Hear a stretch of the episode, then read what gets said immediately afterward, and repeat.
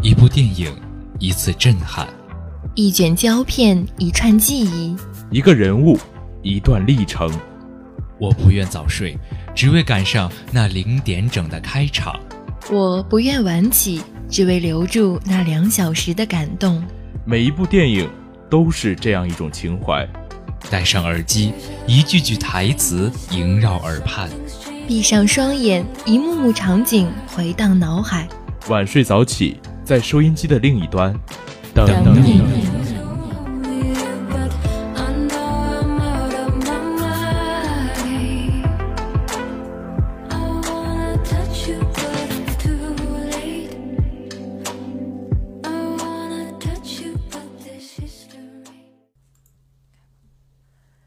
听众朋友们，大家好，欢迎收听本期的晚睡早起，我是小波晨曦，我是小波木子，我是小波明谦。哎，大家可能发现了，我们第一期的晚睡早起就是三个小波聚齐在一起，一起来为大家播第一期的节目。那么本期呢，就是本学期的节目，也是呃非常的开心，遇到了我的老乡明谦，还有我们可爱的木子。对，大家好，我是木子。然后呢，我从大一到嗯上个学期结束，其实都是一直播的先锋体育。那么这次呢，也很开心能够来到晚睡早起，和晨曦还有明谦一起搭档，给大家带来电影方面的资讯。当然也是很开心的，能够和他们一起播这一档节目。但是，我先自我介绍一下，我是上上个学期是播《山海夜谈》的，然后这个学期是来播《晚睡早起》。当然了，我觉得这两个节目都是非常棒的。呃，如果大家喜欢的话，也可以关注一波那个《山海夜谈》。果然，明谦来了这里之后，心里还是装着《山海夜谈》的，还不忘做一波广告。不过，其实也确实是三个比较喜欢电影的人聚在了一起，希望把更多更好的电影推荐给大家。那么，按照我们的老惯例，首先一上来呢，要先跟大家介绍一下近期的票房情况。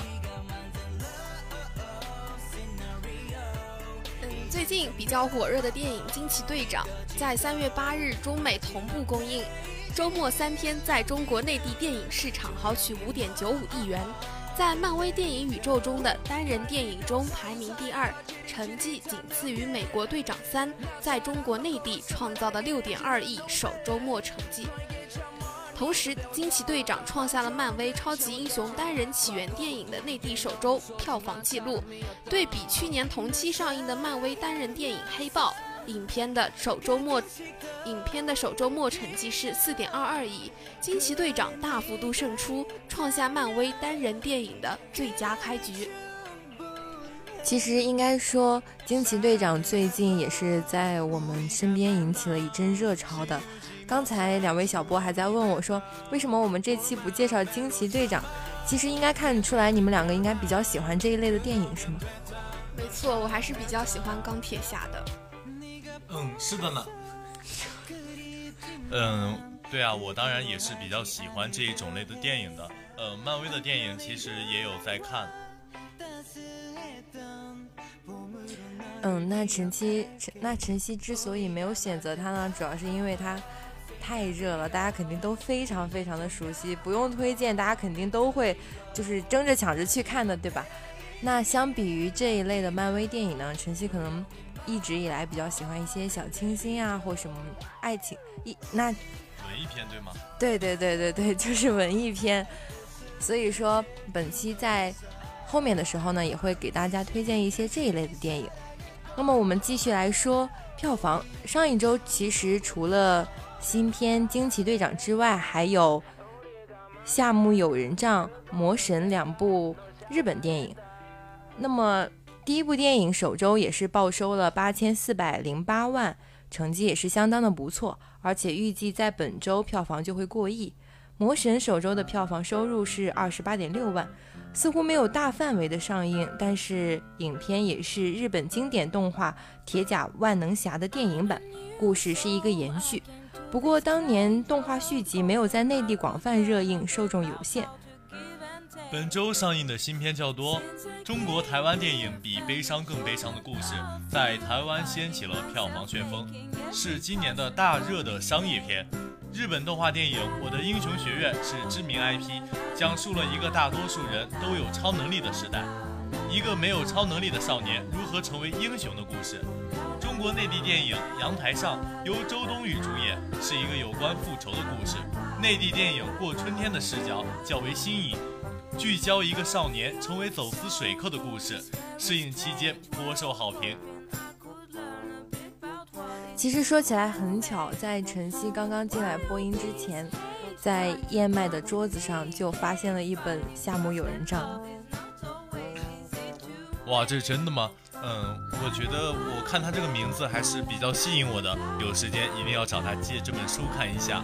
对，有时间的话也可以找他聊一聊关于这一方面的动画电影。看来他还是非常喜欢的。是，那刚才也提到过了，说本周上映的新片也比较多，其中呢，晨曦对这部中国的台湾电影《比悲伤更悲伤的故事》就比较的感兴趣。所以在本期的节目中，也是想向大家着重的推荐一下。嗯，这个三月有一部很爆款的电影，估计会把很多人看哭，包括部分男观众。去年底，台湾地区有很多人都在追看一部电影，包括歌手林俊杰，他甚至被人拍下在电影院哭泣后用纸巾擦眼泪的照片，在网上广为流传。后来。这部电影成了2018年台湾地区的华语片票房冠军，几乎所有看过的人都提到自己看哭了，是一部年度催泪爱情电影。不同于我的少女时代的青春校园爱情，这部电影是一颗关于成年人爱情的超级催泪弹。它有一个非常悲伤的名字，比悲伤更悲伤的故事。在持续上映的中国香港、韩国、新加坡、马来西亚等地，这部电影也成为了热门话题电影，成为了2018年中国香港华语片三甲和自电影《我的少女时代》后，在港澳地区开画票房纪录最高的台湾地区华语片，更有香港地区网友晒出了二十一刷的电影票。也因为在网上成为热门话题之后，在不少中国内地影迷的网上呼吁下。这部电影被引入内地，其实很巧的是，今天也是这部电影上映的第一天，而且今天三月十四号嘛，是白色情人节，所以这部电影也是有一个很好的噱头，选择了一个很好的日子。对啊，今天是白色情人节，估计很多情侣都会去看吧。嗯，好了，我们接下来就要说这篇。好了，我们接下来就要说这部电影的主要情节了。我们来介绍一下，电影的女主角是刚生完孩子的地表最强孕妇陈意涵，三十七岁；男主角是有着一张温柔笑脸、模特出身的刘以豪，三十三岁。这两个大龄男女出演的角色，自带几分生活中的烟火气，在这部爱情电影里，在这部爱情电影里。产生了奇妙的化学反应。两个从小失去家人、相依为命的都市青年男女 K、Cream，用爱和陪伴相互温暖，彼此相爱，彼此成全，也彼此伤害。哎，不知道你们对这两位主演就是熟不熟悉？有没有什么特别的感觉？啊，对，说起陈意涵呢，那么我是比较有感觉的。陈意涵确实是算是一个奇迹啊，因为看她怀孕的时候还在坚持运动，并且生完宝宝没有多久，还是发了一条微博说要去练肌肉。对，其实陈意涵，晨曦对她的感觉就是从一些综艺节目上啊，或者是嗯一些就是电视节目看到的，她都是有的时候是。自带喜感的那种感觉，元气少女。对对对，而且晨曦看到过一些新闻，上面说，就是导演之所以选择她，也是有一种想法吧，就是选择一个，嗯，非非常，就是就是元气少女这样一种感觉，但是去演一个很悲伤的电影，就是起到一种正能量。对对对，而且起到一种特别震撼的效果。是的。下面我们继续来谈一下这部电影。说起来呀，比悲伤更悲伤的故事，讲的并不是一个多么惊天动地的爱情传奇，相反，它很日常。男女主角住在一起，并非恋人关系，他们一起看书，一起吃面，一起八卦，一起工作，却一起在不知不觉中赚足了观众的眼泪。有观众说，明知故事是套路，还是被套路了，自己低估了爱情。看电影的时候，发现周围的人都在擦鼻涕和眼泪。最日常的爱情，最虐也最催泪。其实说起来，台湾地区是比较会拍电影的，一类是文艺片，一类就是纯爱片，而这部电影应该是属于后者。一些此前在其他地方观影的观众在网上说，在没看到这部电影之前，曾经设想过这部电影可能是一个非常简单的爱情故事，或者是把简单的爱情讲好，可以让全亚洲的观众都落泪。这是电影非常巧妙的地方，毕竟它作为2018年台湾地区华语片票房的冠军，绝非是浪得虚名的。哎，就是讲到这部片子，说爱情因为爱情而让观众都流下了眼泪，这让我想到了，呃，去年的电影《前任三》，我觉得那部电影也是让很多的观众都流下了眼泪吧。说起《前任三》呢，其实我当时看的时候，可能是我没有恋爱经验吧，我并没有觉得有多，嗯，就是他没有赚，至少他没有赚我的眼泪。但是现在感觉确实有些时候也蛮难受。对，其实晨曦对这部片子也是印象挺深刻的。当时去看的时候也确实，呃，哭的稀里哗啦的。尤其是当他的音乐响起来的时候，就非常非常的应景。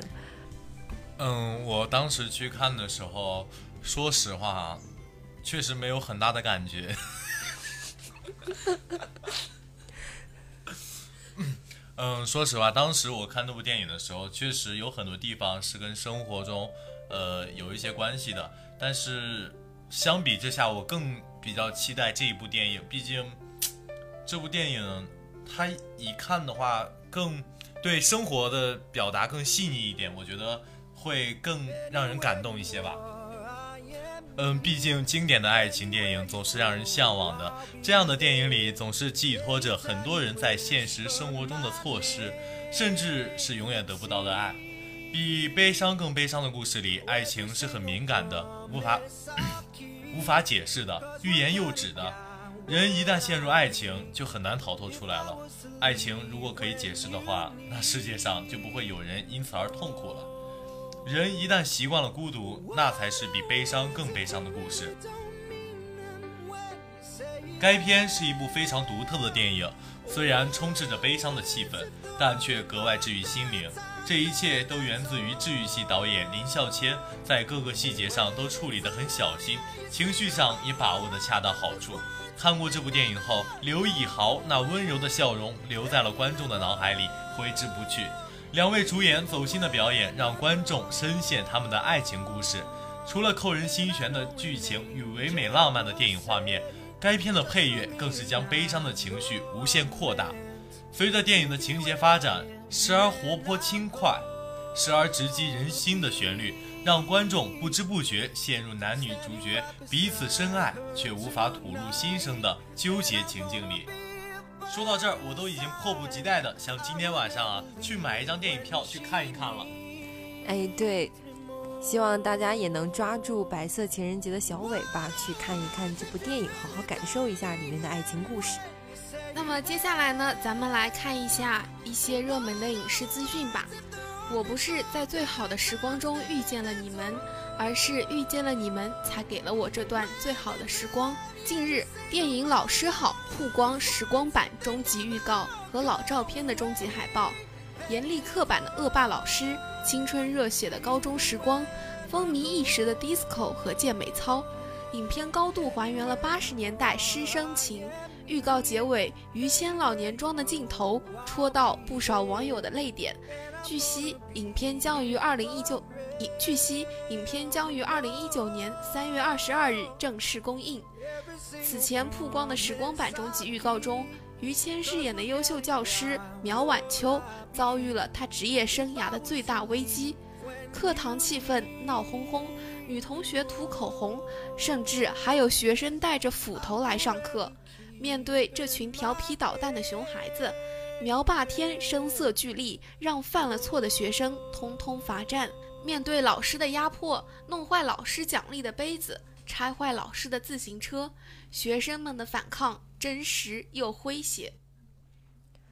在这个斗智斗勇的过程中，最引人共鸣的就是八十年代老师和学生之间非常纯真的感情。面对学生们的挑衅，苗晚秋秉持着不放弃任何一个学生的原则，不仅费心尽力地将误入歧途的学生拉回正轨，还鼓励着他们选择适合自己的路。学生们的态度也从一开始的咬牙切齿，变成了最后的诚恳道谢。其实我们能够看得出来，这部电影应该是一个诙谐中又带着感动的电影。相信到时候应该也是非常不错的，相信到时候也会有非常不错的票房成绩。没错，这部电影可能还会引起，呃，那些八零后的共鸣吧。可能这也是他们，嗯，一就是学生时代非常美好的回忆。嗯，我相信本周的晚睡早起已经给大家带来了不错的电影推荐了。那么我们本期的节目就到这里结束了。感谢大家的收听，我是小波晨曦，我是小波明谦，我是小波木子。那么我和明谦呢也是第一次来到晚睡早起，也没有很多的经验，有不足的地方呢，还希望大家多多包涵。那晨曦也是阔别晚睡早起已久了，希望在这学期我们三个能给大家带来不一样的感觉。没错，那么我们下期节目再见。再见。再见。